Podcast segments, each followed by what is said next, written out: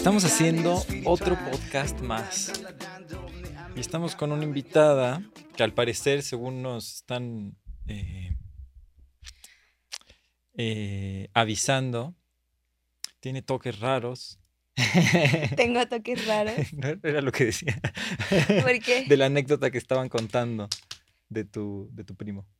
De mi sobrino. De tu sobrino, de tu sobrino. Pero bueno, esa es otra historia, no la tienes que contar porque, bueno, si la quieres contar, la puedes contar.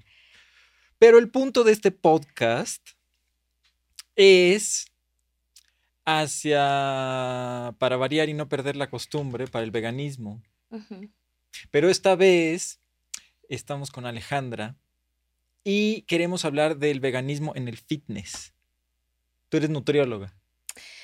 No. A ver, entonces cuéntanos. Yo soy licenciada en acondicionamiento físico y recreación. Ah. Me dedico, a, soy entrenadora, básicamente. Me dedico al fitness, estoy en el área del fitness y estudio ahora una licenciatura que se llama eh, licenciatura en educación en nutrición deportiva. Mira, qué lindo. Y bueno, a eso me dedico y pues soy vegana. y pues a todo eso soy vegana. ¿Y desde hace cuánto eres vegana entonces? Pues empecé mi transición, mi cambio hace ya un poquito más de cuatro años. No empecé siendo vegana, empecé nada más, primero dejé todos los animales y ya después con el tiempo fui dejando el huevo, el, el, queso y la leche. Es como que lo último que dejé. Claro. Y, y, y, porque yo también hice eso, pues. O sea, yo empecé siendo pesetariano. Bueno, entonces no sabía. Yo decía, soy vegetariano. Y comía pescado, porque pues, no sé, los pescados qué, ¿no? Hasta que te das cuenta de los pescados mucho, ¿no? De entrada no son pescados, son peces. Son peces, sí. Eh, y luego pues vas, vas notando esta parte, ¿no? De los, los derivados de animales, ¿no? Estamos muy acostumbrados a derivados de animales como la industria peletera, por ejemplo, ¿no? Pero no en la industria agroalimentaria, es decir, el huevo, la leche, el queso. La miel. La miel, por ejemplo, ¿no? Es una de las preguntas muy interesantes que hacen, ¿por qué la miel? Entonces, bueno, pues ese, ese proceso creo que es normal que hagamos así. Yo la verdad es que cuando lo empecé a hacer tuve conflictos porque la nutrióloga con la que fui, pues no, no, no cedía mucho con este tema, ¿no?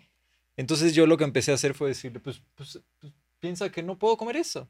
¿Cómo le harías con una persona que no puede comer eso? No pueden comer esas cosas, no que no quiere comer esas cosas. Yo sé que yo no quiero, pero supongamos que no pudiera. ¿Tu proceso cómo fue en ese caso? Pues el mío fue diferente. Em, yo empecé en el fitness, pues creo que como muchas personas, por un trauma. Primero empezaste a hacer fitness y después ya, ya, cambiaste tus hábitos. Ah. O sea, realmente siempre, desde yo empecé a estudiar periodismo Ajá. y pues ya en el camino me di cuenta que no me apasionaba. Pero en ese tiempo recuerdo que tenía 19 años y yo quería ser vegetariana. Ajá.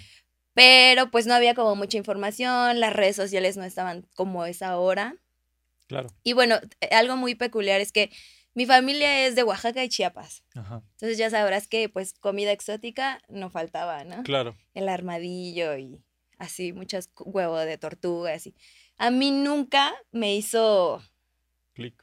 Clic, ah, no. O sea, comía como lo, lo, lo que ya había aprendido como el pollo, comíamos mucho pescado, claro. este, la res, el cerdo, pero todo lo demás, o sea, no podía, no, no entendía cómo podían comerlo. O sea, no me gustaba. Entonces, para empezar, nunca desde niña no comía esas cosas, no me gustaba, no podía y lo primero que dejé fue el cerdo, porque es de mis animales favoritos, lo amo. Entonces, ya hubo un momento en el que ya no podía comerlo, sentía muy culpable. Y bueno, entonces en la universidad traté de dejar la carne. La verdad es que cuando estudias, pues apenas tienes, pues, o sea, todo el dinero se va a la carrera, ¿no? Y sobre todo en una carrera de, de periodismo en que teníamos que leer mucho y comprar libros y sacar copias y así. Entonces, pues cuando eres estudiante, no hay como mucha inversión para ir al nutriólogo. Estudié entonces, hambre. pues. Entonces yo empecé, lo dejé de un día para el otro. Y lo único que conocía en ese entonces, pues era las verduras al vapor, Claro, la soya, y pues era lo que comía. claro. Eventualmente me descompensé, empecé a bajar de peso, me aburrí. Ok. Y pues mi mamá siempre fue como, estás loca. O sea, mm, realmente mi mamá no fue un apoyo en mi transición, en las veces que lo intenté. Era como de una, "Ay, estás loca, ¿cómo vas a dejar la carne? ¿Cómo vas a dejar? O sea, no, no puedes. Entonces, bueno, yo hacía lo que quería, pero hubo un momento en el que ya no podía, tuve que regresar a la carne. Y ya de ahí en adelante, pues tuve varios intentos. Después, este, em- eh, empecé en el fitness porque siempre fui muy delgada no lograba subir de peso. Y entonces un amigo una vez me invitó a, a ir a entrenar y dije, bueno, vamos, me gustó, me apasionó y seguí en eso. Y intenté nuevamente dejar la carne, pero ya, o sea, investigué un poquito más, aprendí a hacer otras cosas. Y en ese proceso, yo, a mí me apasionó tanto el fitness que empecé a tomar cursos y así. Y entonces recuerdo que en un gimnasio un instructor me decía, llevaba muy poquitos cursos, la verdad. Y un instructor me decía, ¿no quieres competir? Y yo ya estaba dejando la carne. Entonces me decía, es que se ve que te gusta entrenar y, y se te ve bien el cuerpo, podrías entrar en la categoría de bikini, bla, bla, bla, yo te entrenaría. Y dije, bueno, está bien. Y me dijo, pero tienes que comer carne. No vas a, o sea, no.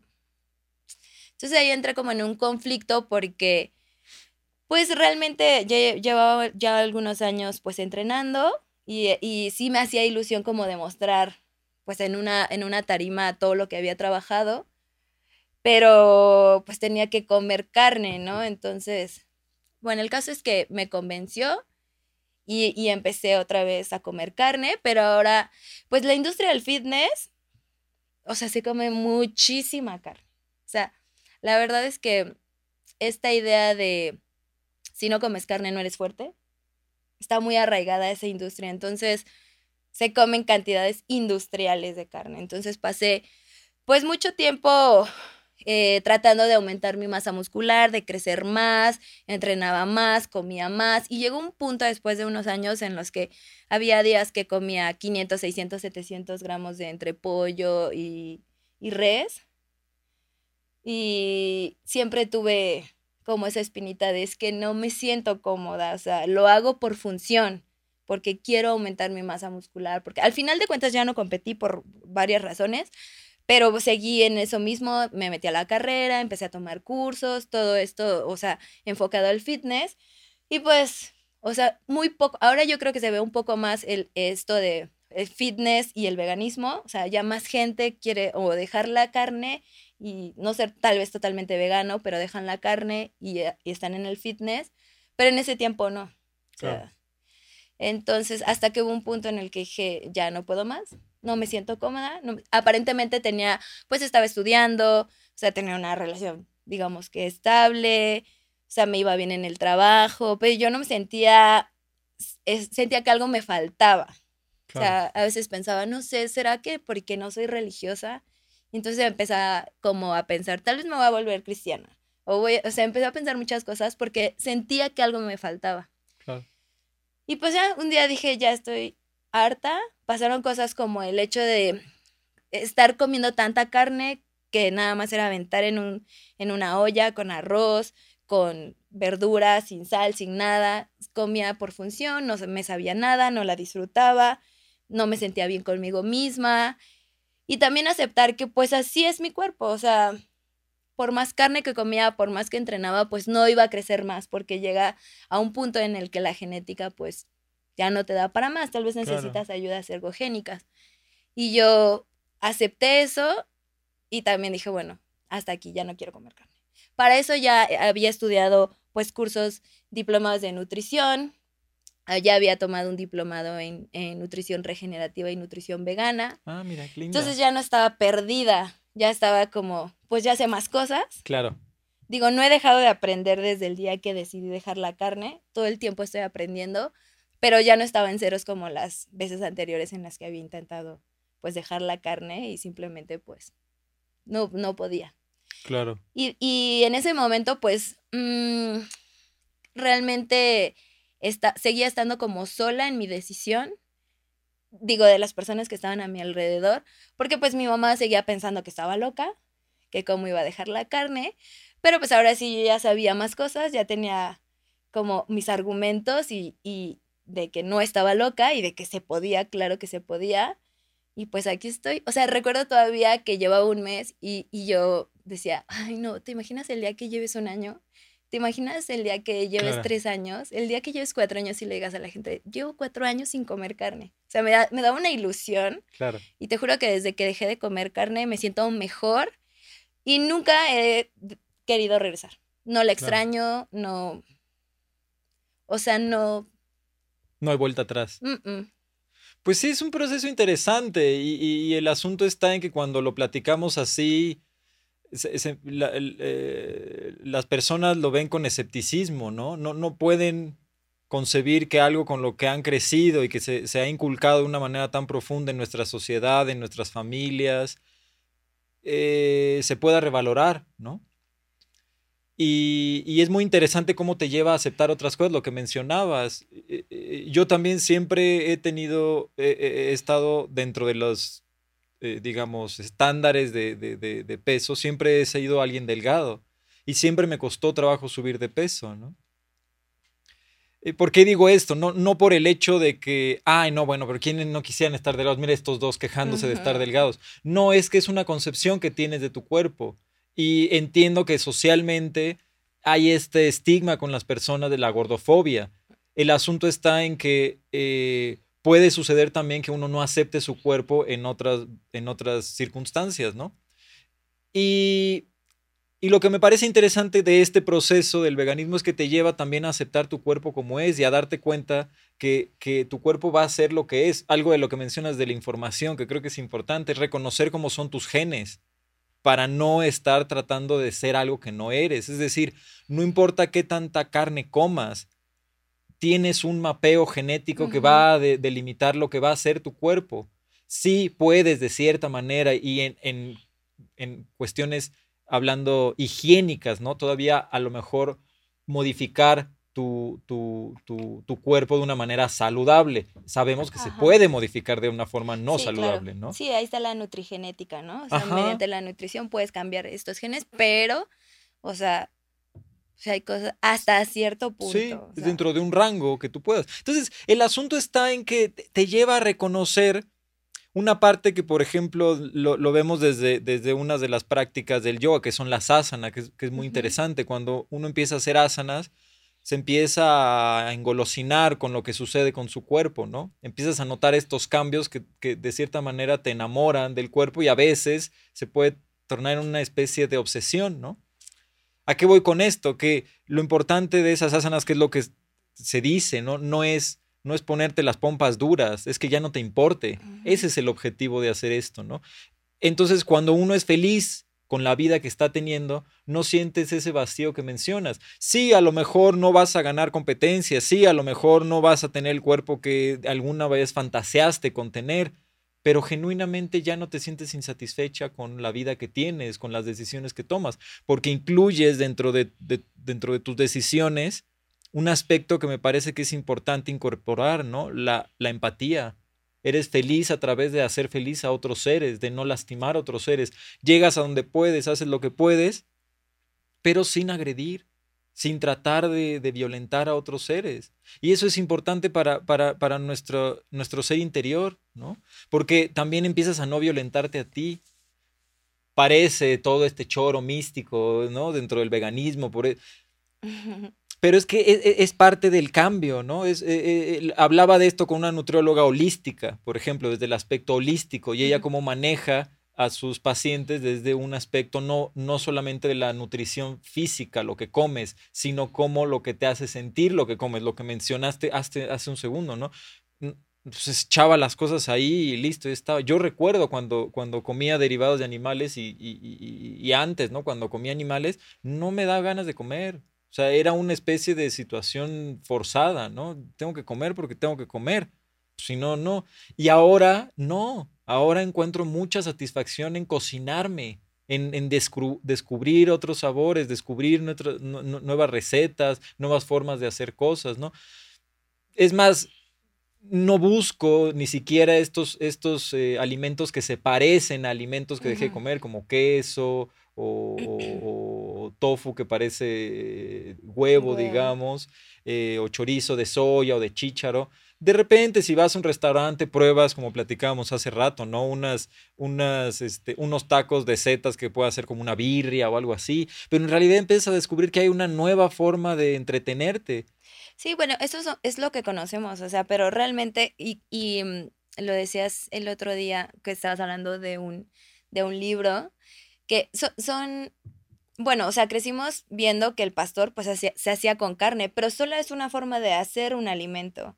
O sea, no necesariamente es pastor y tiene que ser a fuerza carne, o sea. No, no. Y también estos platillos, ajá, que, que tienen condimentos y así, que se les pone un nombre, digo, pues lo puedes hacer de cualquier cosa. No es como que, ¿por qué son veganos y están intentando imitar la carne y los platillos? Pues no, realmente muchas personas, no es que no nos gustara el sabor de esas cosas, pero yo lo veo así. A mí me gusta, pues sí me gustaban los tacos al pastor, pero mm, lo que yo siento en lo que creo es como más poderoso que mis ganas de comerme unos tacos del pastor de pues carne, o sea, Sí, o sea, es, es parte de las justificaciones simplonas, o sea, bajo ese criterio, a mí me gusta tener una sexualidad y por eso voy a ir ahí violentando a mujeres. ¿Qué pasó? O sea, no, no va, no, es pues esa. No. no. podemos seguir justificando acciones que evidentemente habilitan un estado de violencia, que eso es lo que estamos intentando modificar. Para que no esté tan eh, en YouTube, pues que se vea algo. Pero, pero en realidad, pues mm, sí, ya después de un rato, pues estamos así un rato. Entonces ya también es como medio monótono. Es más lo que platicamos. Pero bueno, es para que en el video pues se vea que estamos acá cotorreando, ¿no? Que no esté un logo ahí nada más. Sino, bueno, que esté. Entonces, este, ¿qué, ¿en qué andamos? Que se me olvidó. En que... Mm, ah, sí, que la, la incorporación de, de, otros, de otras partes, ¿no? De, de, de, nuestra alimentación. Pero pero acá entra también todas estas cuestiones que mencionas y con lo que estamos tratando de, luchar. Una vez tenía una plática, no, no, no, no me gusta usar ese vocabulario, no es luchar, es, es, informar, ¿no? Porque no es que estemos tratando de violentar, es, este vocabulario va hacia el mismo lugar, ¿no? Estamos tratando de reestructurar la conciencia para justamente quitar hábitos que son violentos, ¿no? Y me comentaban, no, es que si si, eh, si quieres este, eh, estar eh, saludable, tienes que consumir, por ejemplo, ¿no? dos gramos de, proteína por kilo de, tu peso, ¿no? Y yo le comentaba, no, no, lo que he investigado yo es que necesitas un gramo de proteína. Si quieres subir tu masa muscular, subes, consumes dos gramos de proteína por, peso, ¿no? Pero si yo estoy satisfecho con mi masa muscular, con un gramo de proteína es suficiente. Y no solo eso, saber qué, qué, qué, pasa con la leucina, qué es la leucina, cómo la absorbe tu cuerpo, todas estas, eh, eh, eh, este, estas leguminosas que dicen, no, es que no, no puedes conseguir la misma cantidad de proteína de la leguminosa que de la carne. No, lo que pasa es que es un proceso metabólico, tienes que darle a tu cuerpo tiempo para que empiece a absorber la cantidad de proteína que puede tener, ¿no? Que puede tener un alimento.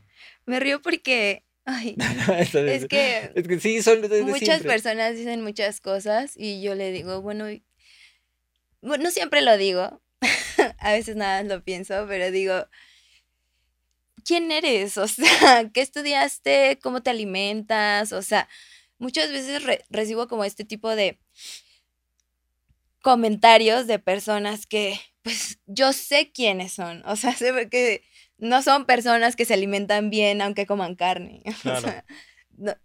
es muy chistoso que justamente las personas que menos saben, que, que menos comiendo, o sea, llevando una vida en la que comen carne, se alimentan bien. O sea, comen pura porquería.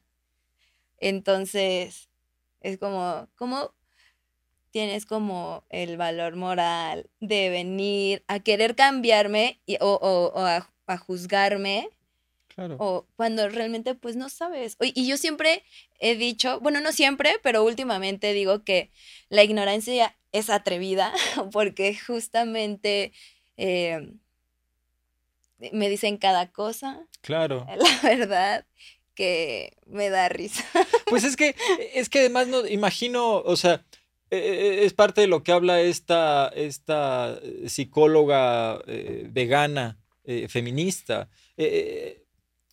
Yo soy parte de un grupo no dominante, que son los veganos, pero soy parte de un grupo dominante, que son los hombres blancos, heterosexuales, ¿no? Eso es un grupo dominante.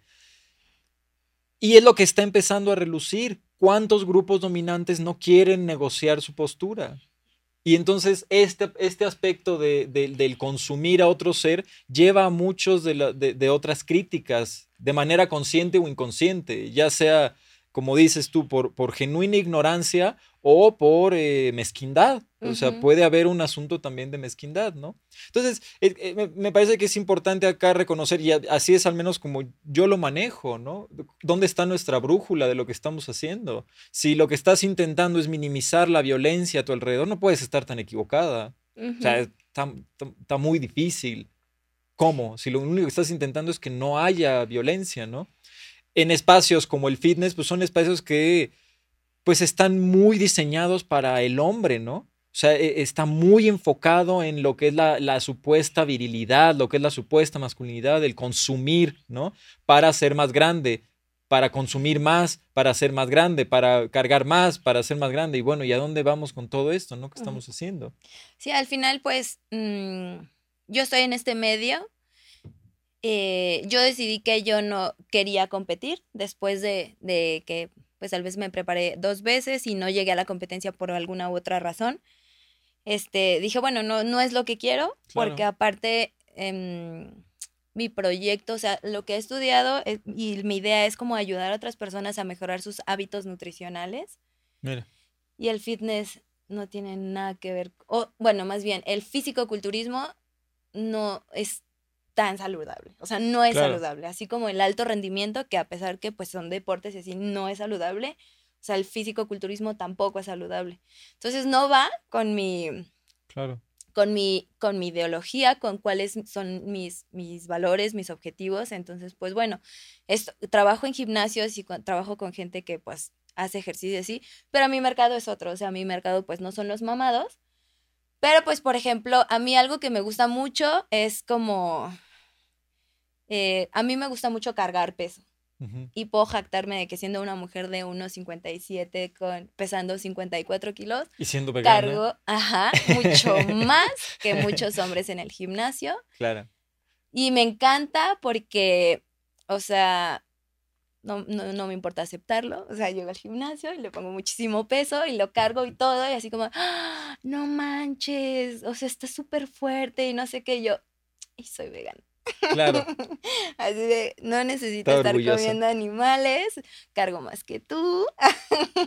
Pues es que sí, es, se, está volviendo una, una parte ya de identidad, no lo es, pero se está volviendo una identidad. O sea, lo hacemos por otros seres, pero evidentemente te empiezas a identificar con esa postura y empiezas a darte cuenta que eres capaz de hacer cosas. No, no, no, no estás ni limitada ni, ni castrada de ninguna forma. Sí, bueno, muchas veces lo hago jugando, solamente como para, para, o sea, no sé, no realmente porque me sienta más que la gente que come carne, lo hago jugando y también me gusta la idea de que le dejas a la gente en la cabeza una semillita así de, wow, entonces, o sea, no necesitas ni ser hombre ni comer carne para pues, cargar mucho, o sea, no, depende cuál sea el objetivo de cada persona. A mí me gusta cargar mucho. Claro, sí, sí.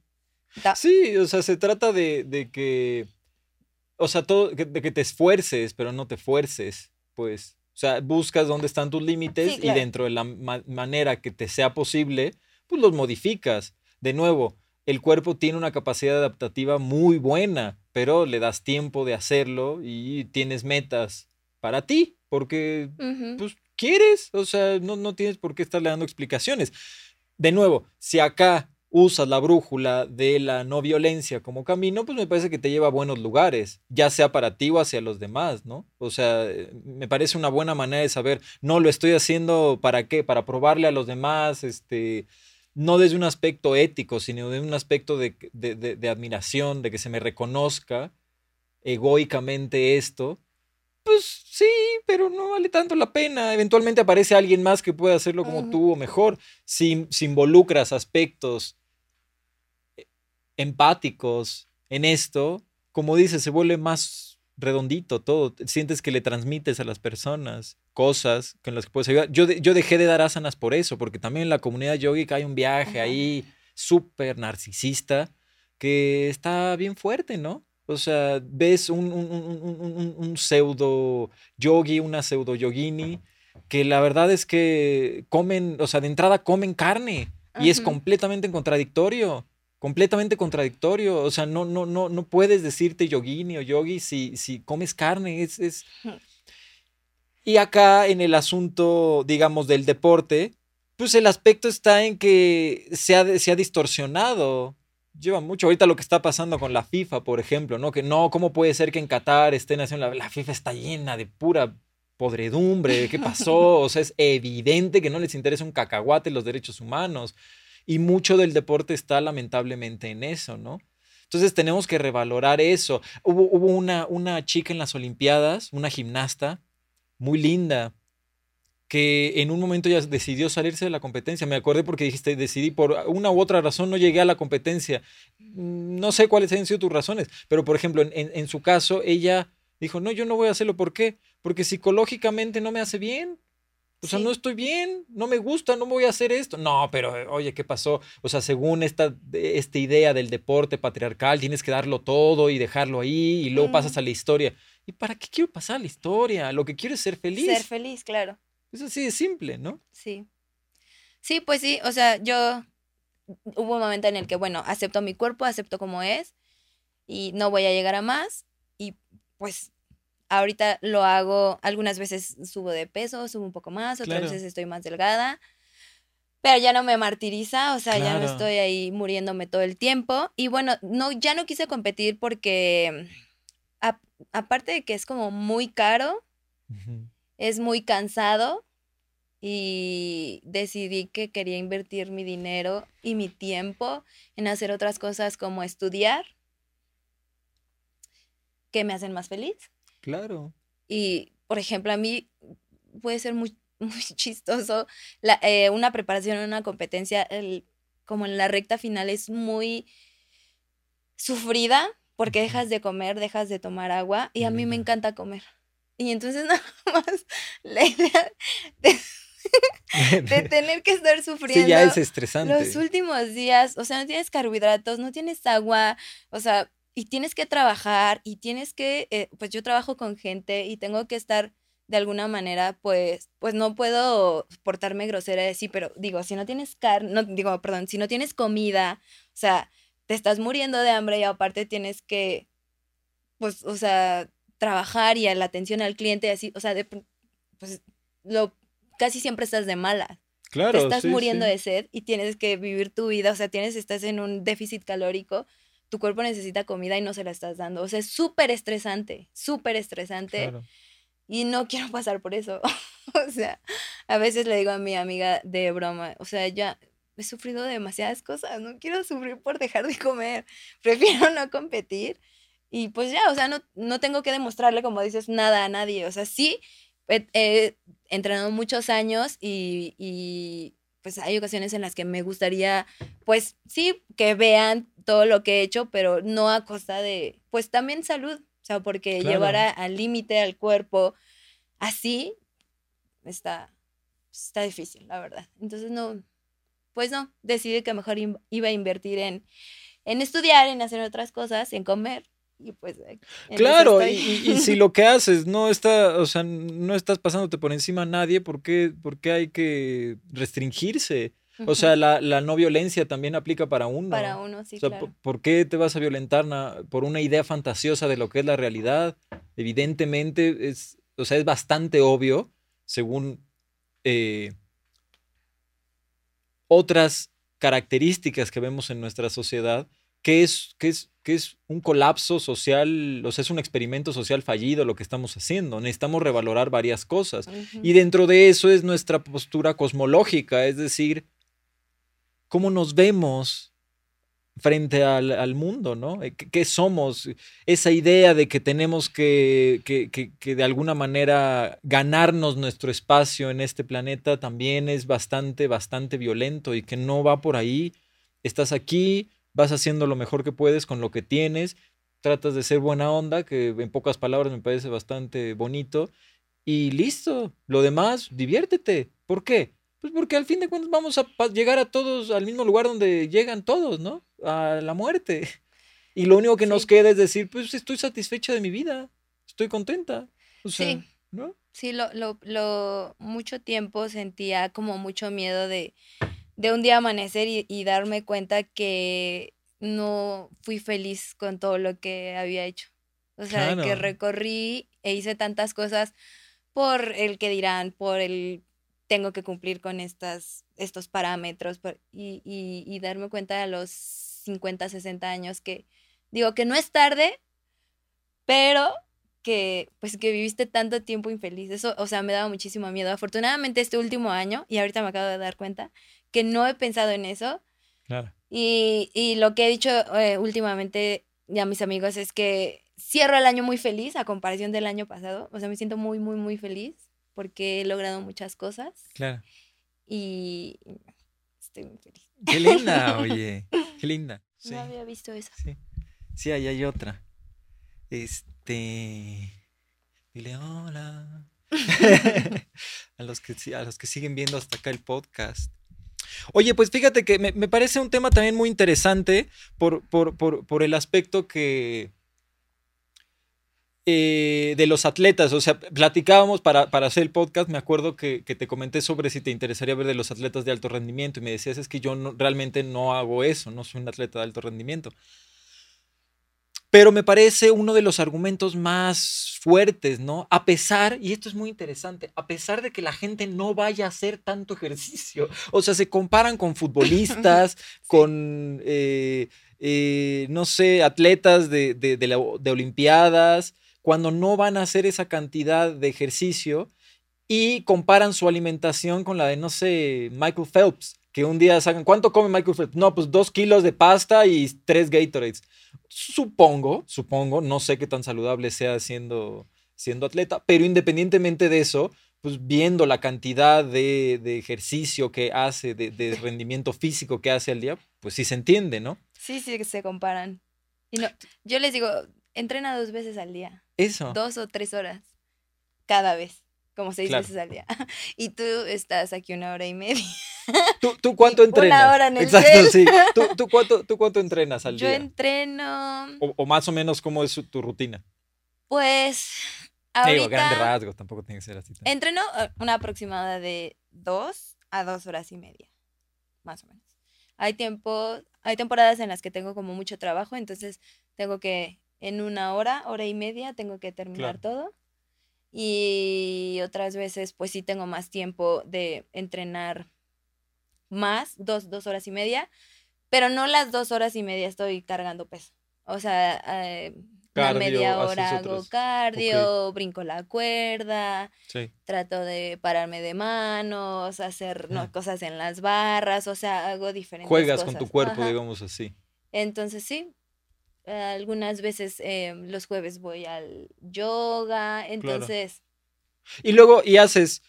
Yo lo digo porque, por ejemplo, dentro del, el yoga tiene muchas metodologías, ¿no? Una de las metodologías que es la que, o dos de las que yo hago, es una es el Hatha Yoga y otra es el Ashtanga Yoga. El, el Ashtanga Yoga normalmente se hace seis días a la semana y descansas un día.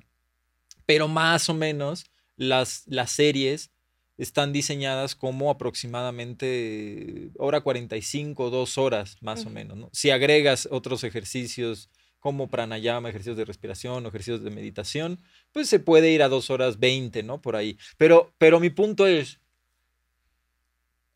¿cuánto, cuánto tiempo eh, a la semana, en una semana le, le, dedica? O sea, son todos los días, mm. descansas cada tercer día, descansas un día. Descanso un día Ajá. Y dependiendo, o sea, sí o sí descanso un día. Y dependiendo cómo haya entrenado en la semana, me lo pienso si descanso los dos días. Ok. O sea, si tuve una semana como muy pesada así, mejor escucho a mi cuerpo y no, Claro. no entreno porque pues sí ya me preocupa un poco más de no cómo me vea, sino cómo me sienta y que pues también mis articulaciones también. Claro, sí, sí, me pues las dicen, irritas. O sea, estás, estás digamos, jugándole a las articulaciones. Sí, entonces sí, O sea, cinco o seis veces a la semana. cinco o seis veces a la menos. semana. Y, pero también es lo importante lo que dices, porque eso también dentro de, es, eso tiene sentido cuando uno es instructor o está, digamos, utilizando su cuerpo para fines introspectivos dentro del yoga, ¿no? O eres instructor de yoga, entonces tiene sentido que lo estudies tantos días. Para alguien que no, eh, digamos, no está tan interesada, como cuántos días le recomendarías que se mueva, que haga ejercicio? Pues un mínimo de tres días está bien. Tres días a la semana está saludable. Sí, está bien. O sea, dependiendo cuáles sean tus objetivos. Pero sí, tres días a la Claro. semana de hacer actividad física y bueno, yo digo que seis, ya como que tengas como eh, objetivos muy específicos, Claro, sí, alguna sí. competencia o algo así, ajá. pero con tres días está bien, o sea, no necesariamente tienes que estar. Yo hago cinco o seis porque me gusta. Claro, exacto. Pero yo, por ejemplo, he visto, vi- visto mucho en, en el gimnasio gente que llega y pues estás ahí. O sea, ahorita ya no estoy como instructora de piso, simplemente soy entrenador personal. Voy muy específico con mis entrenos, pero como instructora de piso, pues tienes que estar viendo todo, ¿no? Entonces, y Mm. hablas con muchas personas. Hay gente que está ahí y no quiere estar ahí, y no les Claro. gusta estar ahí. Entonces, siempre mi recomendación es como, busca lo que te guste y hazlo. No Claro. necesitas hacer específicamente pesas. Pues estoy aquí por salud, pero no me gusta el gimnasio. Pues entonces, o sea, haz, no sé, te puedo poner unos ejercicios de pesas, unos ejercicios de entrenamiento funcional, entra a una clase de, de yoga, una clase de, de baile o algo así, solamente muévete. O sea, si estás por salud, o sea, pero yo creo mucho que, bueno, pues el acondicionamiento físico, o sea, abarca muchas cosas Claro. siempre tienes que, y esto va de la mano con el ser feliz, si no te gusta lo que Claro, estás haciendo, sí. pues cambia de, digo, hay muchísimas cosas que puedes hacer. Vas a las barras, cada vez salen más como clases de, de, de, a- hasta yo que estoy en el medio de pronto digo, ay, ¿qué es esto, no? Muchas cosas de, de como el jumping, unas Ajá. clases de hacer ejercicios y brincar y así, o sea, Claro, pues sí, digamos que cada quien agarra su disciplina. Yo, por ejemplo, puedo sentir lo mismo de repente con ciertos estilos occidentales del yoga que no son tradicionales como los que yo hago y que sí digo, está bien, para mí eso no es yoga, pero está bueno. O sea, como, como este, ah, ¿cómo se llama? acroyoga o, o hay aqua yoga Fit también. dance, que Eso es no sé, fit dance. ¿Cuál es a ese? fit dance, que es como yoga, pero como con música más, como con música, Claro, pero sí, así sí. movido, como Sí. más de baile, que también se me hizo Claro, una sí, de hecho, o sea, por ejemplo, los inciensos y el sonido dentro del yoga no, no, no es parte de la, o sea, se agregó acá en, en Occidente. El objetivo es quitar estímulos a tu mente. Entonces te metes en un cuarto con la menor cantidad de estímulos posibles, auditivos, visuales, este, gustativos, cualquier tipo de, de- de- de- de- de estímulo, pues tratas de evitarlo, que sea lo más neutro posible para que tu mente pueda hacer introspección, justamente, ese es el objetivo, ¿no? Los movimientos están ligados a respiraciones para que justamente entre en un estado meditativo, ese es el objetivo de las vinyasas. Ahora ya hay, le llaman vinyasa yoga y vinyasa yoga no tiene sentido, vinyasa no es eso lo que dicen, ¿no? Pero, pero, lo que sí considero es que es más saludable que estemos haciendo eso a que nos estemos golpeando en la calle, por ejemplo. O sea, que estemos considerando que, que nuestra, eh, eh, nuestra parte agresiva que tenemos todos los seres humanos no tiene ningún tipo de enfoque. Porque esto es parte para lo que sirven las disciplinas, el enfoque de la energía que puede llegar a ser explosiva, ¿no? Que puede ser agresiva. Y creo que eso ayuda mucho, independientemente del gusto que tengas por eso, ¿no? Pero aquí también ya me lleva a la otra pregunta, que es, ¿y qué comes entonces? que como. Haciendo fitness. Sí. yo también digo que Eh, como, para son- no, que no te sientas unas- balconeada. No, son, son preguntas que me hacen mucho como... Y es muy chistoso como fitness, que embarca muchas cosas, pero que la gente dice, bueno, fitness, entonces es súper saludable. Claro. Y luego, vegana, o sea, entonces, ¿qué? ¿Comes tortillas? Y yo, sí. Qué fuerte. ¿Comes brócoli? Y eso también me lleva al hecho de que, ¿cómo no sabemos lo que comemos? No tenemos ni idea ni cuál es, el carbohidrato, ni, cuál, ni, ni qué es una proteína, o sea, no sabes ni de dónde sale, ni de dónde viene, ni nada. ¿Comes brócoli? Pues sí, nunca le he visto ojos. ¿Por qué no comerías brócoli, no? es como, ahí como que se les, no, no entienden, es como de, pero entonces, ¿qué comes? Sí, pues, o sea, ¿yo qué como? Pues bueno, como mucho tofu. Me gusta el tofu, a pesar de que la gente lo ve y dice, hay muchas maneras de cocinar el tofu. No, bien hecho es muy sabroso. Lo que pasa es que es como las verduras, como dices. O sea, hay que encontrarle el modo, como se le encontró a la carne y al huevo. O sea, no sabían. ¿A quién se le ocurrió comer hígado? O sea, de, repente le empezaron a agarrar. O sea, es un gusto adquirido, pero realmente no es, ¿no? Sí, pero es que mucha gente, pues es más fácil si aventar un bistec con un poco de sal y ya.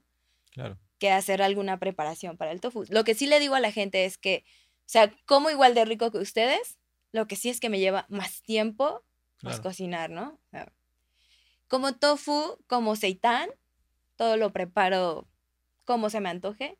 O sea, sí, sí llevo un plan nutricional, a veces, no siempre. A veces, este, bueno, como estoy, como sé las porciones y todo, pues se da mucho que hago, cambio los equivalentes. Claro, sí, sí. Otras veces cuando tengo objetivos muy específicos que, que no sé, que me quiero ver bien para la playa, como todo mundo, ¿no? O que voy a hacer una sesión de fotos o algo así, y que quiero reducir mi índice de grasa o así, sí hago un plan nutricional con un menú y, y pues preparo seitán, tempe, eh, el tofu, lo hago de diferentes maneras. Eh, antes de, bueno, cuando empecé a ser vegetariana, no me gustaban las ensaladas, cosa que era muy chistoso porque la gente creía que yo vivía de ensaladas.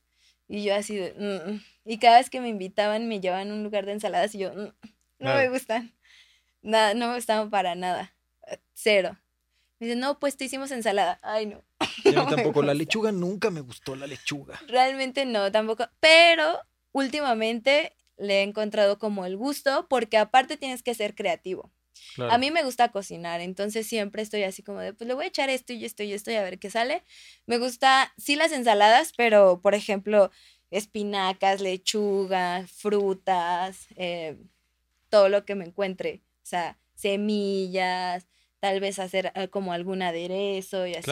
Y así sí me gusta, pero como he visto mucha gente y sobre todo que llegan muchas personas que vienen de otros asesores nutricionales y me enseñan las dietas que no pasan de la pechuga asada y la ensalada con limón y sal. Es ridículo. Qué asco, la verdad. Estamos en los 50 o qué, o sea. Sí, a mí me encanta como asesor nutricional. ¿Qué te gusta? ¿Molletes?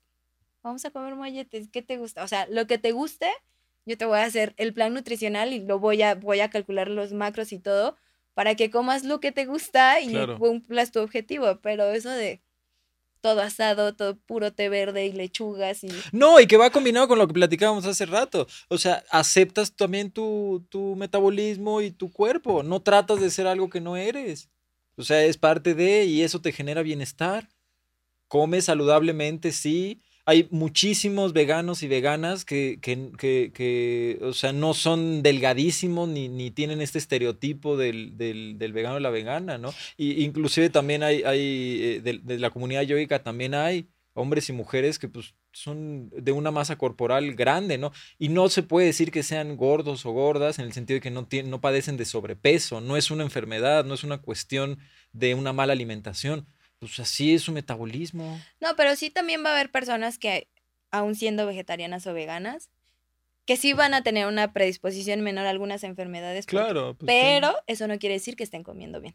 Porque puede haber carencias o pueden estar comiendo. No es lo mismo que te comas unas papas a la francesa con mucha grasa, aunque no tenga nada de origen animal, a que te los comas con un puré, o sea, hechos como en un puré, ¿no? Claro. Entonces, este, pues no, y la, la, otra parte, tú recomendarías, por ejemplo, que eso es lo que, en lo que yo también estoy ahorita, minimizar no, no, no estigmatizar, pero minimizar los alimentos procesados. Es decir, tratar de, como mencionas, cocinarte en la medida que te sea posible. Ya, si no es. Yo, por ejemplo, yo no me cocino diario. Yo hago un, hago mis comidas normalmente los fines de semana para que me duren, pues, como cuatro días o si se pueden los cinco días, ¿no? Eh, y de esa manera ya sé que tengo yo, agrego, digamos, nada más ciertas cosas que me hago en ese momento que son crudas. Por ejemplo, no sé si quiero espinaca, espinacas con un poco de limón y sal, ¿no? Eh, garbanzos con, con, eh, con jitomate, eh, y a lo mejor salsa de soya, por ejemplo, ¿no? Eh, con ajonjolí, cosas que ya son, solo agarro, corto y ya está. Y algo que tenía que preparar, pues sí lo dejo ya listo, ¿no? Pero no nos dijiste qué comías tú. Claro, sí. Normalmente yo lo que como, me encanta el basmati, me encanta el arroz basmati. Entonces, prácticamente todos los días como basmati, ¿no? Eh, con ajo y con sal. Qué rico. Tantita, tantito aceite le pongo cuando los, lo estoy haciendo y me hago igual como un, un, pues un, no sé, no es bowl, pero ya como un recipiente que me va a durar como cuatro días de basmati, ¿no? Este, y a eso hago, yo agarré un poco de la ayurveda, que es dal, e, este, por ejemplo, que son lentejas trituradas, puede ser, o, eh, o frijoles triturados luego me cansaron las lentejas y los cambié por frijoles, ¿no? Igual los hice con ajo, con cebollín, sal, dejo ahí que se cuezan, cuando se terminan de cocer, los echo en una licuadora, los muero todos y eso es lo que pongo sobre el basmati. O sea, como una es este mi ración, digamos, de, de, de, que yo sé que ahí es buena proteína, ¿no? De ahí, obviamente, también siempre están las tortillas de maíz con aguacate, ¿no? Y alguna salsita picante que, me, que se me antojó, ¿no? Jugo, normalmente hago mucho, uso mucho el jugo de piña porque un, eh, un compañero de, de que hace ayurveda, que estudia ayurveda, me recomendó usar la piña como desinflamante para las articulaciones. Entonces, lo, me hago un jugo de piña y normalmente lo que hago es que cuando hay verduras o frutas que me, que me cuestan, entonces las, eh, las tomo. O sea, por ejemplo, este, en este caso, al, al, jugo de piña, el jengibre me cuesta mucho comerlo, no me encanta el sabor del jengibre, entonces lo que hago pues es que corto jengibre y lo echo dentro de ese jugo de piña con betabel, que tampoco lo, eh, no es de las verduras que más me, me, atraen, ¿no? Y sé lo bueno que es el betabel. Y entonces agarro unas rodajas de betabel, lo parto y lo pongo dentro de ese jugo, ¿no? Y, y, ese es normalmente el jugo que tengo durante la semana. Varío otra, otra frutita, a veces es eh, fresas, a veces es mandarinas, no sé, algo que le echo extra, pero normalmente eso es de base que siempre está agua, el resto de las comidas, tanto en la mañana como en la noche, agua, agua, agua, ¿no? O sea, nada de refrescos, nada de jugos procesados, te digo, pero ese es, ese es mi caso. Así, sí, ya escuchándote es muy diferente, o sea, yo sí como cosas más, como el tofu, o sea, el tempe. Eh, claro, sí, pero no, no es el aspecto del procesado en el sentido, por ejemplo, no sé, tortillas de harina. A ese es a lo que me refiero yo con procesados. Sí hay cosas procesadas que vamos a utilizar. Yo, pues, crema de cacahuate, pues es un aspecto procesado. O sea, no, no, no hago yo mi crema de cacahuate y consumo mucha crema de cacahuate también en la avena, en la mañana, me encanta. Pero no es así, ¿no? Entonces, este... Sí, pues sí. O sea, lo ideal sí sería que, pues, cocináramos todo lo que vamos a comer. O sea, tengo amigos uno en específico que él sí hace su crema de cacahuate. Qué rico. Pero bueno, no es tan difícil, ¿no? Pues no, no es tan difícil. Sí, solo Pero hay que también vivimos en un pues tenemos un estilo de vida en el que todo el tiempo estamos ocupados. No, es que también depende, depende de qué quieres hacer. O sea, a, lo mejor hay cosas que sí te quieres ahorrar y hay cosas a las que le quieres dedicar tiempo y es normal. O sea, yo no quiero estar todo el día cocinando. Me gusta cocinar y descubrí que me gusta cocinar a través de dejar de consumir esos productos, pero eso no significa que voy a estar cocinando todo el día. Pues si no quiero ser chef.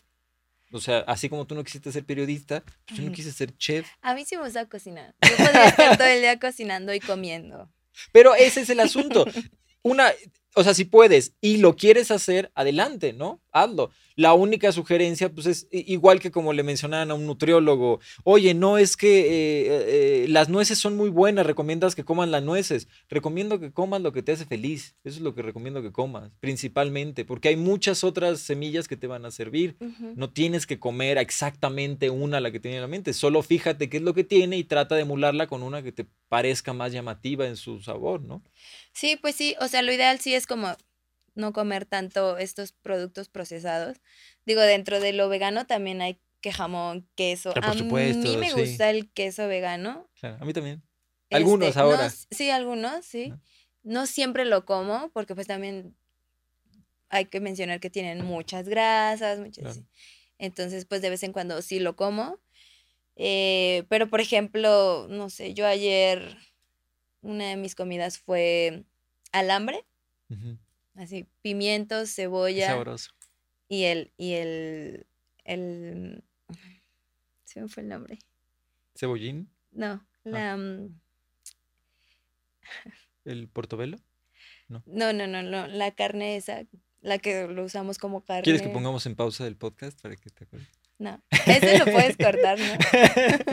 Esa parte lo podemos, lo podemos editar para que lo que, no, El, el, tofu, tempe y seitan. Seitan. así. En tiritas y eso fue lo que...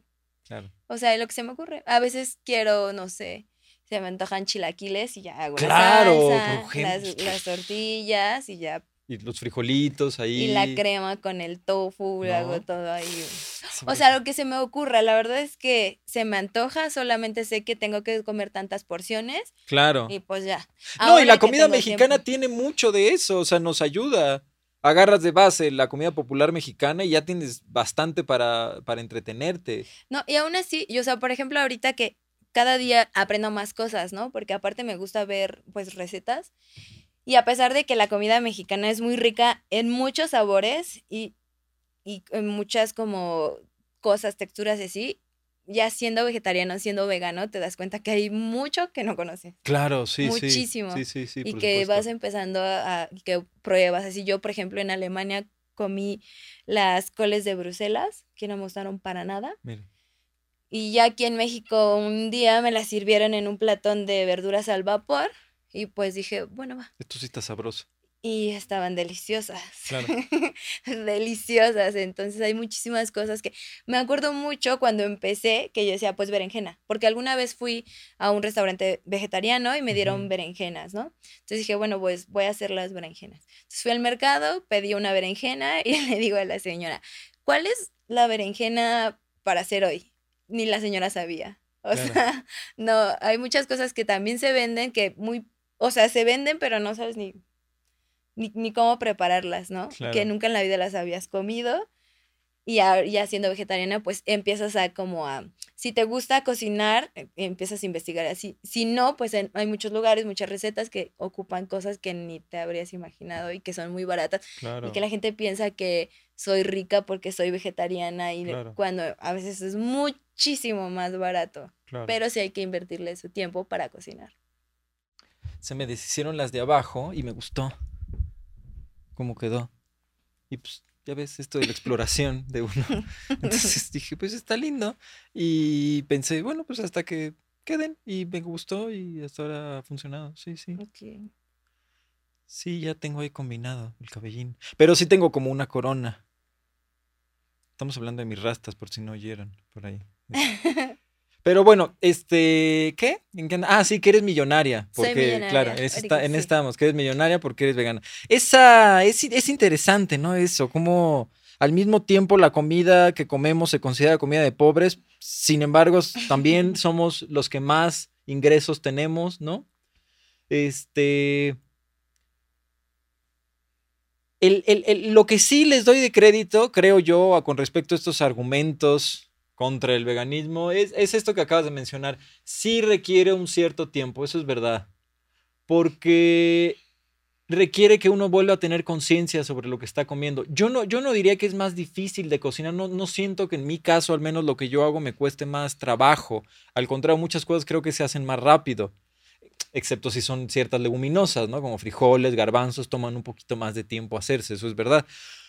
Pero lo que sí es que me doy cuenta que, que cuando estoy para, eh, a punto de comer, pongo atención en lo que voy a comer. Y eso puede tomarse como una especie de, de lujo en esta sociedad, ¿no? Eso, eso, eso creo que es verdad. Pero bajo esos términos nos podemos decir que también, pues, el hecho de que tengas tiempo de dedicarle a tu cuerpo, pues, es un lujo. O sea, ah, tienes, uy, ¿quién como tú que puede hacer ejercicio cinco o seis días a la semana? Dude, pues deberías de poder hacerlo. O sea, a lo que voy es, no me parece que sea un privilegio cuando en realidad es un, es un déficit de nuestra sociedad. O sea, deberíamos de poder ser conscientes de la alimentación, no, no deberíamos de estar en automático. ¿Cómo ves eso? Sí, pues sí. También en qué inviertes tu tiempo, porque mucha gente dice, es que no tengo tiempo de cocinar, no tengo tiempo de ir al gimnasio, pero sí tienes tiempo de aventarte la última serie de, no sé, la serie que esté de moda. Claro, o ir al concierto, al concierto de Bad Bunny. Entonces, bueno, está bien, pero más bien es que es eso, ¿no? esta sociedad ha habilitado el no dedicarle tiempo. Entonces, quienes le dedicamos tiempo ahora parece que es un lujo. Da la sensación, bueno, tú que puedes hacerlo, ¿no? ¿Quién como tú? Pero en realidad más bien es que le quitamos tiempo a otras cosas para destinarle tiempo a esto. O sea, yo jamás, yo creo que tendré una década que no me emborracho, o sea, no, no, no, no, no, no, no dedico tiempo absolutamente a eso, ¿no? Ni dinero. ni dinero, exactamente, ¿no? O sea, la cantidad de dinero que se te puede ir en esos productos es impactante, impactante, ¿no? No fumo, que también es una cantidad de dinero que se te puede ir y evidentemente los los estragos a tu salud, ¿no? Entonces, a lo que voy es, no nos inventamos recursos ni económicos ni energéticos, simplemente los redireccionamos hacia donde consideramos que obtenemos el mayor beneficio experiencial, no solo gustativo, sino nos hace sentir bonito, nos hace sentir bien las decisiones que tomamos, ¿no? Sí, justo. Sí. Felices. Felices, exacto. Oye, este, te iba a preguntar de algo, pero ahorita que me paré y además como empezamos a hablar de esto se me olvidó. Te iba a decir algo sobre el fitness, pero ya no me acuerdo. no me acuerdo. Lo bueno de los podcasts es que puedes hacer esto. y no pasa nada. son, momentos de, introspección para quien nos está escuchando. ah, claro. ¿A dónde, irán estos con, esa plática? No, bueno, no sé, luego ya me acordaré. Pero bueno, el punto es que eh, hay, hay, o sea, se puede ser atleta de alto rendimiento, pero también el asunto es que hay que cambiar la idea, creo yo, de lo que es un atleta de alto rendimiento, en mi opinión. O sea, el desgaste psicoemocional que se les da a los atletas me parece, independientemente de si comes carne o no, me parece que es completamente insalubre. Mm, sí. Y la mayoría de nosotros no vamos a ser atletas de alto rendimiento, no, lo vamos a hacer. Puedes tener, o sea, un ejercicio físico vigoroso, como decía el comercial, sin necesidad de comer carne. No es cierto, ¿no? O sea, se puede genuinamente tener eh, una buena cantidad de, de, de ejercicios sin que tengas que violentar a otros seres, ¿no? De la misma forma como podemos hacer buena cantidad de ejercicios sin tener que recurrir a esteroides, o sea, es decir, puedes hacer cosas por tu cuerpo y por tu salud sin necesidad de estarte obsesionando con ese tema, ¿no? Sí, o sea, mucha gente dice, es que no sé si pueda mantener mi masa muscular este, siendo vegetariano. Es que no sé si no pierda. Obviamente hay que ser realistas, o sea, en una transición vas a perder un poco. Claro, pues sí, se está adaptando tu cuerpo. Se está adaptando, o sea, está... Y toma tiempo. Pero lo recuperas. O sea, realmente lo recuperas. Aquí, aquí sí es importante decir que si, si vas a cambiar unas cosas por otras, tienes por lo menos que saber qué cosas. Claro, sí. o sea, no cambiar carne por Oreos, pues. Mucha gente dice, bueno, dejo la carne de, de, la noche a la mañana, no sé nada. O sea, lo digo porque yo lo hice. Claro, sí, sí. Entonces, no, sé nada, no, no me acerco a un nutriólogo porque hay que hacer las cosas bien. O sea, no está mal que lo intentes, pero sí pienso, yo desde mi experiencia, que va a ser más saludable que vayas con un especialista, un especialista, que no te diga como muchas personas llegan y me dicen, no, es que el nutriólogo me dijo que no se puede vivir siendo vegano. O sea, que Claro. yo necesito comer la carne, por lo menos un poquito a la semana. O sea, digo, si tu objetivo es ser vegano, ve con una persona especializada Claro, sepa sí.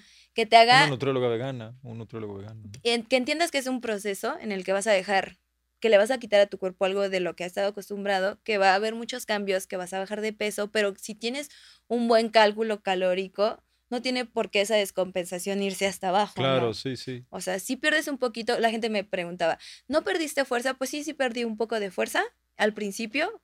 O sea, perdí, pues, perdí peso, perdí un poco de fuerza y así, pero lo recuperé y el día de hoy cargo mucho más que cuando comía Claro. carne. Entonces, no tiene nada que ver. Sí, que además te da, te da salud, pues. O sea, no, no, no es meramente el aspecto puntual de, ah, cargo más, ya.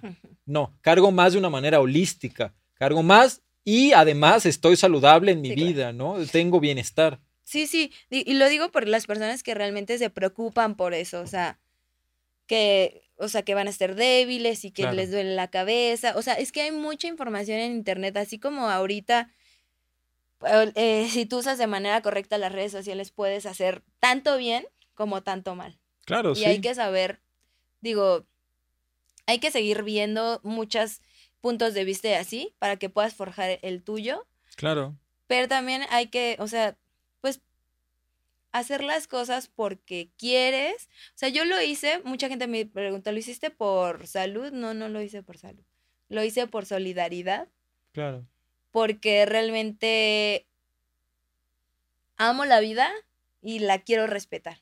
Y no, Claro. no me sentía cómoda comiendo carne, o sea, y no me sentía cómoda, o sea, que por un acto banal, un acto de vanidad mío, o sea, estar Claro. pues apoyando una industria, porque luego la gente dice, es que tú crees que tú haces un cambio.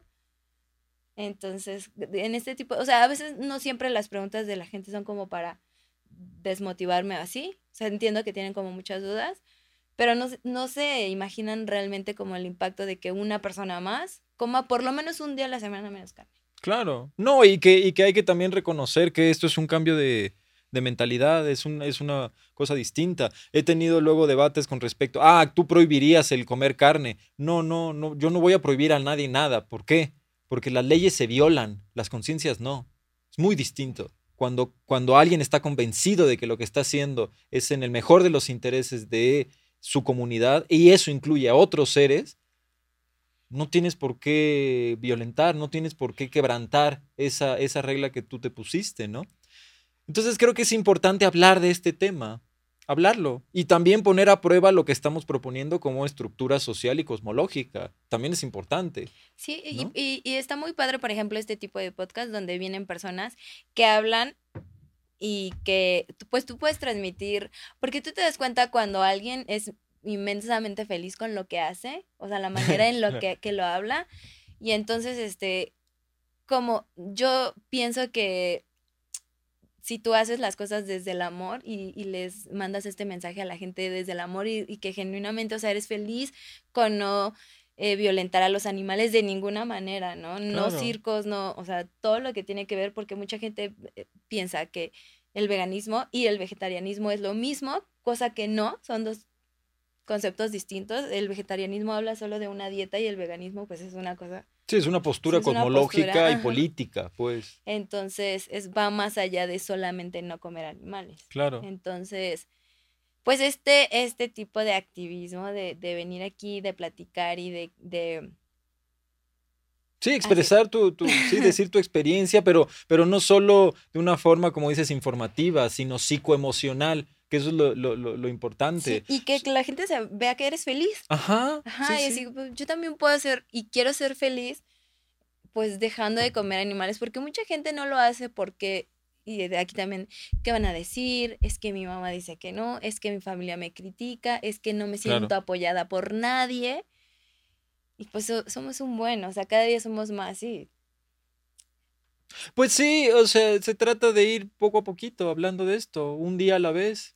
Lamentablemente sabemos lo que sucede y que quienes hemos decidido observar la parte oscura y triste de todo esto, muchos podemos estar traumatizados por, por la cantidad de violencia que hay, ¿no? Y la cantidad de indiferencia ante esa violencia, ¿no? Entonces, una situación tan simple como que tu, tus familiares, tus seres queridos se burlen de ti se puede convertir en una, una cuestión bien profunda.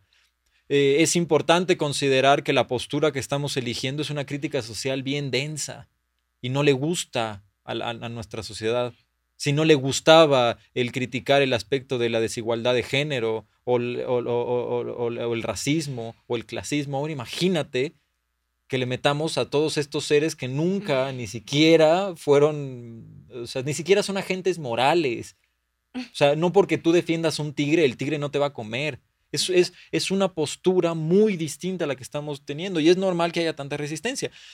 Considero yo, y eso es lo que a mí me mueve, como dices, que el veganismo tiene una propuesta sumamente enriquecedora.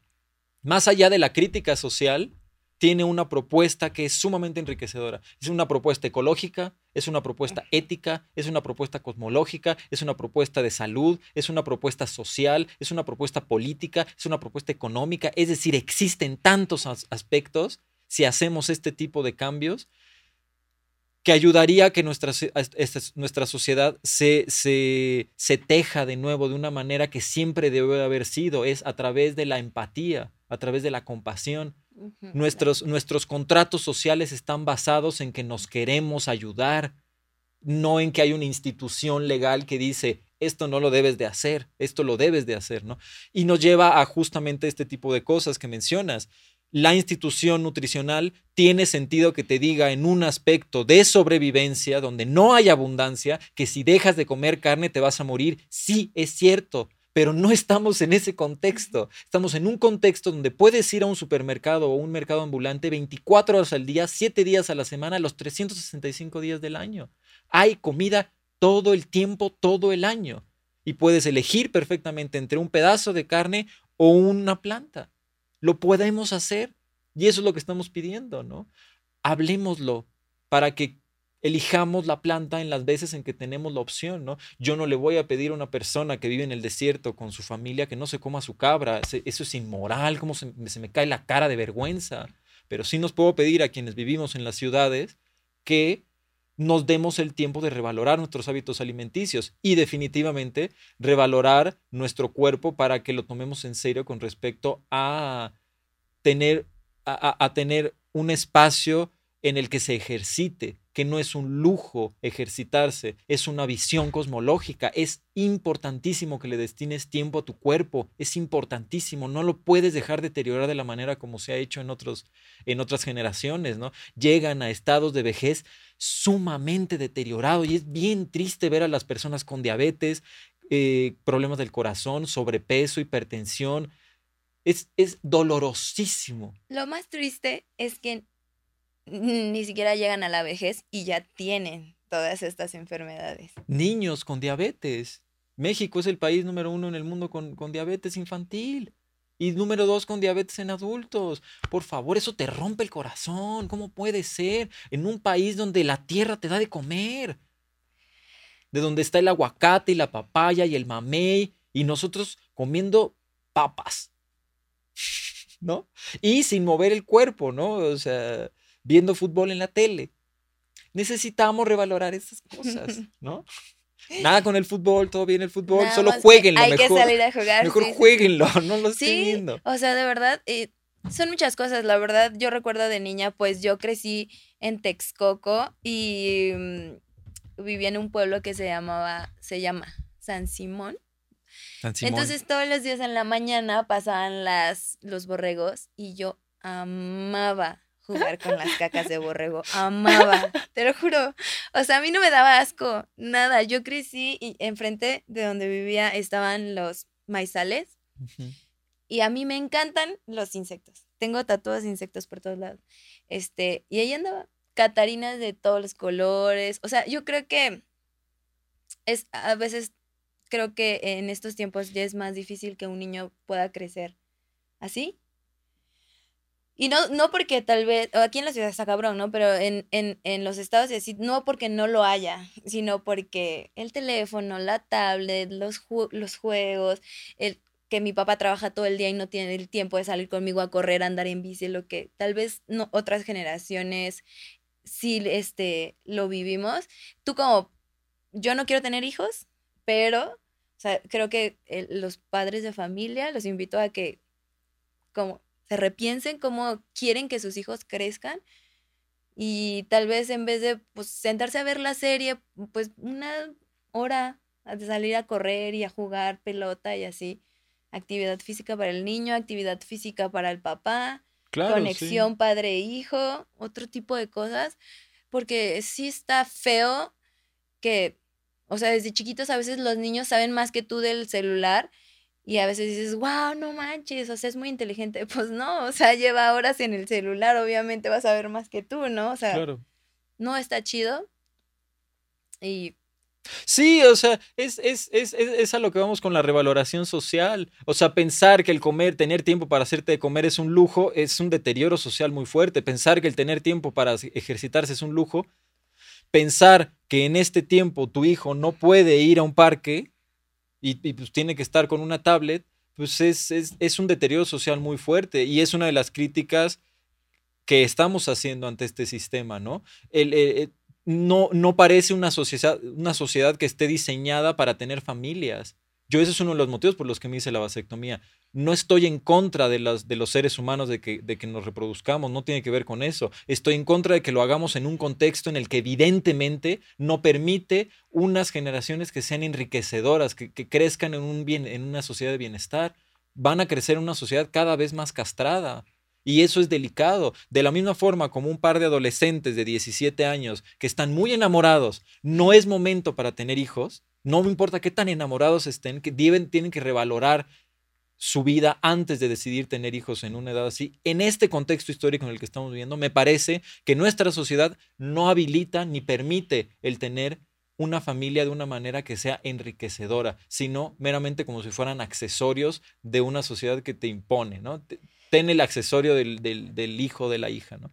Y eso pues no, no, no puede mantenerse por ahí. No, eh, pero eso también es muy importante la alimentación, porque mm, no sé si la gente se da cuenta que no es lo mismo cuando tú te sirves un tazón de verdura con, no sé, algunas cositas como frutas así, que cuando tú te comes una bolsa de papas a la francesa, estás más aletargado, ahuevado, el cerebro le cuesta, digo, perdón, al estómago le cuesta más procesar esa comida por la sangre de todo el cuerpo se va al estómago para poder, eh, obviamente pues no. O sea, supuestamente, está llegando el oxígeno al cerebro. El, mal del puerco es normal. no, no es normal. Entonces, no, o sea, comer, tener esta alimentación hace que estés, lo más probable es que estés echado viendo tele Claro. que digas, no, voy a salir a hacer cosas. O sea, tengo media hora, voy a salir a correr media hora, tengo media hora, voy a hacer acá en la casa. O sí, no te nutre. No, claro que no. Entonces también, o sea, si tú cambias tus hábitos nutricionales, vas a tener otro tipo de hábitos, vas a ver otras cosas, no vas a, tal vez ya no vas a querer estar acostado, sí, la media hora en la tele y bueno, vámonos, vamos, vamos a hacer más cosas.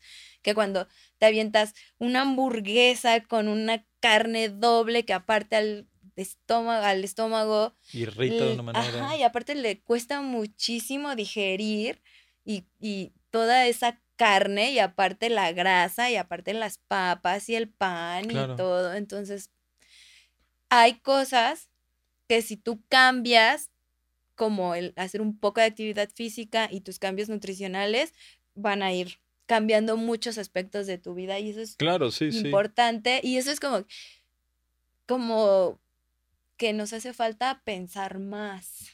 No pensamos mucho, la verdad. Pues es que esa es la sociedad que hemos creado de, gadgets. Encontré un gadget en Estados Unidos que ayuda a la mamá y al papá a identificar, es una aplicación, a identificar qué son los lloridos de su bebé.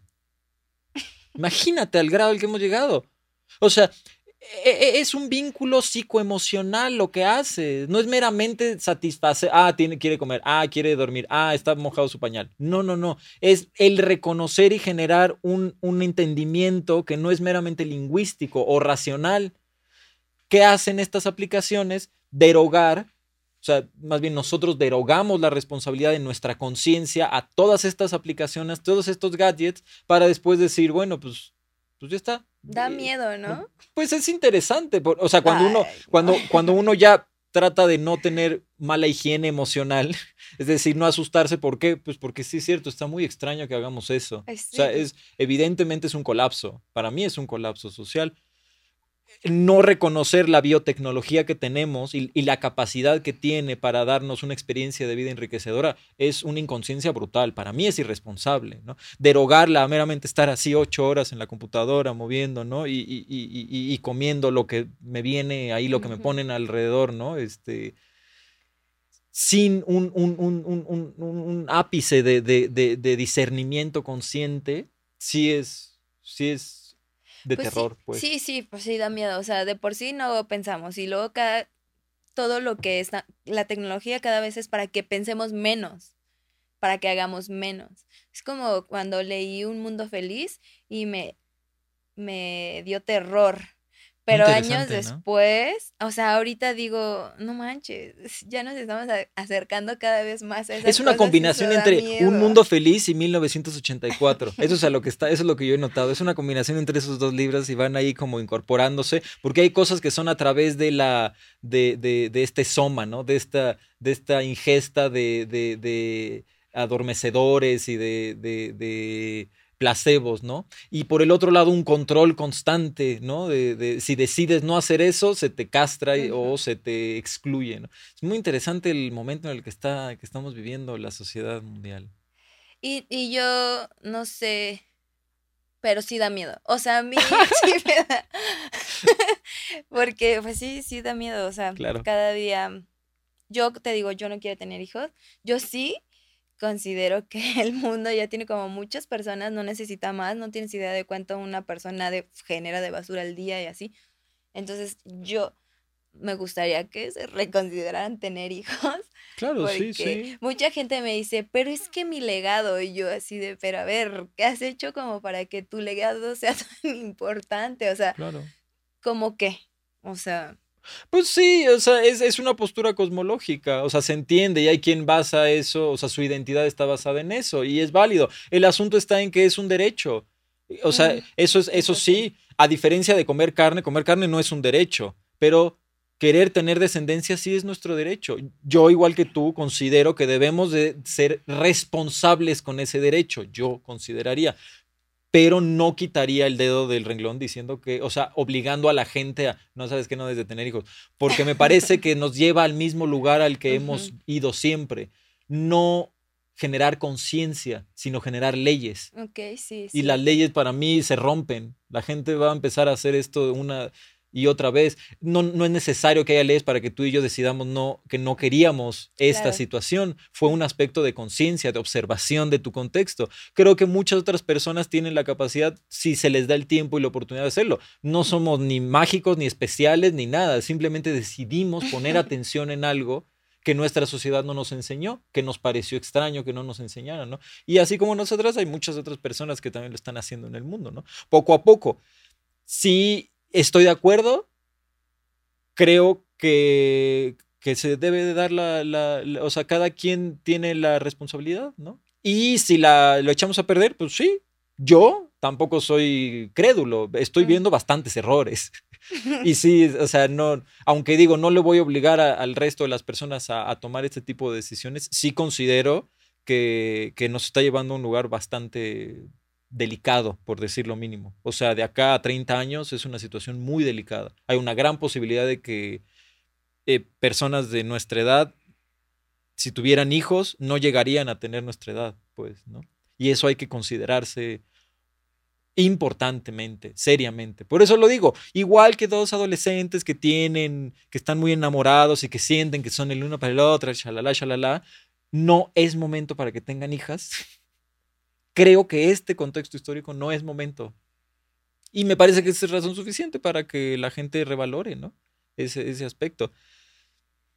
Hay muchos hábitos, sí, siempre es así. Pero acá viene otra herramienta. Tenemos una herramienta que es el discernimiento consciente y hay otra que es la aceptación. Yo no me quiero volver misantrópico.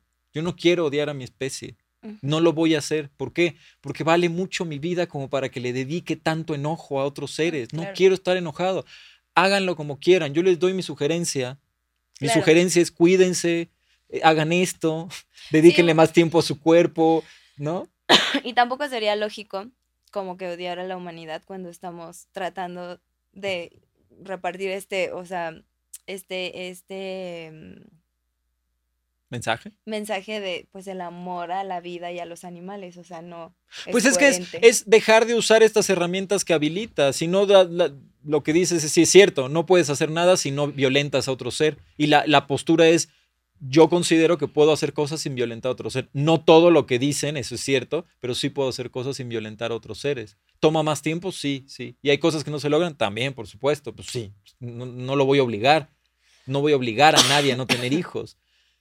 Pero puedas convencer a algunas y algunos por ahí, ¿no? Y de ahí, pues que quien crea en, en ciertas religiones, pues ahora sí que Dios nos agarre confesados, ¿no? y pues será lo que sea. Pues sí. Oye, pues un gusto.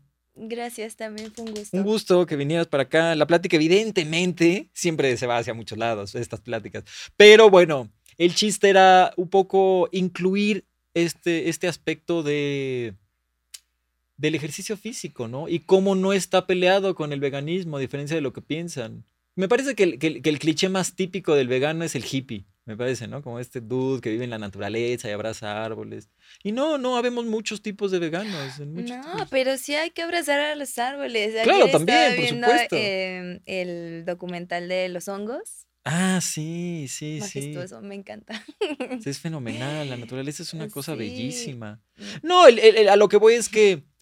Pero sí te entiendo, o sea, que hablas con las plantas. Cosas, sí. O sea, no, no, no, no tienes que dejar de perder, no tienes que perder otras, otras, otras cuestiones que te dan identidad, ¿no? Y eso puede, puede implicar el aspecto de, de, tu, tu, figura física. Sí es cierto, como dices tú, que lo revaloras, pero no lo abandonas, no, no, no, no dejas de ser esa parte que te gusta de ti. Sí, claro, sí, sí, sí, es cierto también dejar de como encasillar todo, ¿no? O sea, como de, ah, es, eh, es entrenadora, pues, o sea, no, ¿cómo puede ser vegana? Que me ha pasado mucho, ¿no? Claro. O sea, no. O es, no sé, metalero, ¿cómo puede ser vegano, no? Claro, o sea, sí, simplemente, pues. Es, ¿no? Porque al contrario, está entremezclado con todo. Al contrario, el veganismo está, entre, a, diferencia de lo que se piensa, es una buena, es un buen pilar, es un buen cimiento para muchas otras manifestaciones y expresiones e identidades sociales, ¿no?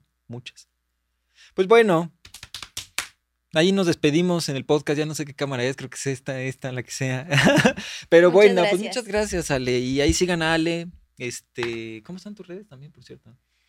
En mis redes sociales. Igual te pongo ahí en la descripción, pero, pero diles. Como Alejandra, con H ah, en vez de J. Y Alejandra, Alejandra GL, y ya.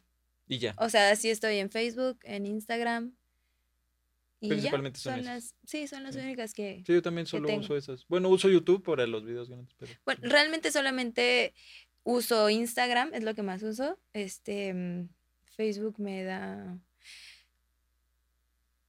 Pues no sé, yo también. Me da un poquito de flojera porque tienes que leer mucho y luego a veces cualquier otra red, social, la verdad es que me da, siento que pierdo mucho tiempo. Por ejemplo, todo el mundo dice, no, que TikTok, porque ahora es la plataforma, puedes llegar a más personas. Sí, pero también siento que pierdo muchísimo tiempo, entonces creo que ahorita valoro mucho mi tiempo, me conozco y sé que puedo caer en el de, esas que ves una... Así como en YouTube. Claro. Eh, empiezas viendo sí, sí, una un video y terminas yo viendo... Yo te viendo pandas y luego pandas rojos y luego caracoles y ahí me fui a ver. Y una palabra te lleva todo. Entonces me conozco y entonces no.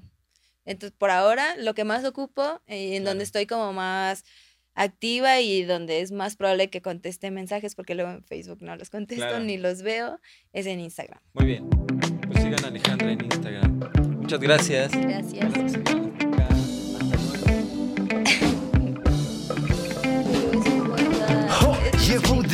como decía, la trascendencia, el local espiral espiritual, en plural trasladándome a mi lugar, averiándome un poquito más, expresándome con la fuerza genética, hey, conectándome con la paz, iluminándome con la luz astral, hey, teletransportándome a la gloria la paciencia se adquirida, serenidad en la soledad, soledad en la serenidad.